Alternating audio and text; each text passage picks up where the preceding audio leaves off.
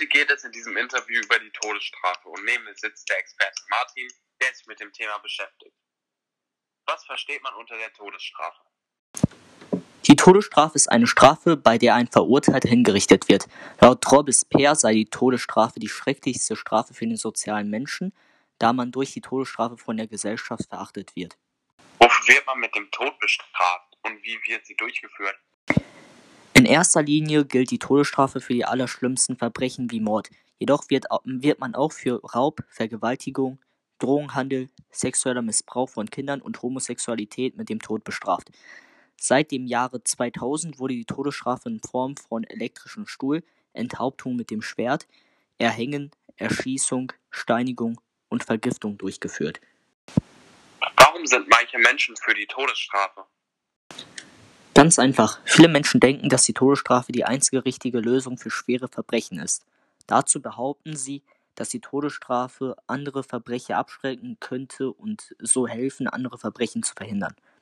Wenn man jedoch die Anzahl an Morden mit und ohne der Todesstrafe vergleicht, er erkennt man keinen großen Unterschied.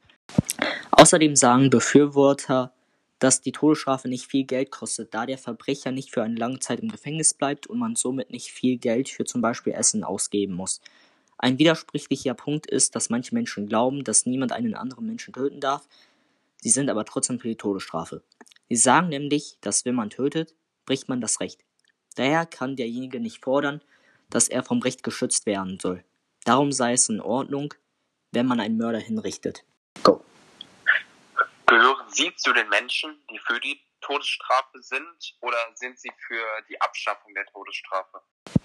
Ich habe es gerade schon einmal kurz erwähnt, und zwar hilft die Todesstrafe nicht. So haben Forscher festgestellt, dass die Mordrate bei Ländern mit Todesstrafe genauso viel ist wie in Ländern ohne Todesstrafe.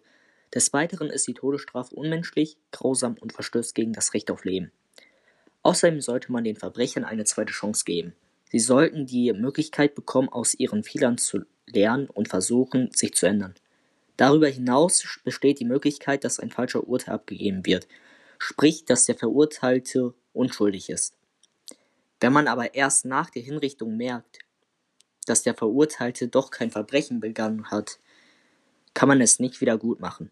Man kann die Todesstrafe nicht mit dem Tod gleichsetzen, sagte Camus.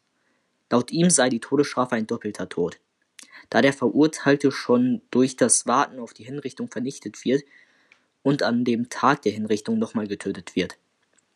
In den meisten Fällen hat der Verurteilte vielleicht nur einen getötet, jedoch wird er mit dem doppelten Tod bestraft. Zum Schluss will ich nochmals anmerken, dass die Todesstrafe in naher Zukunft abgeschaffen werden soll.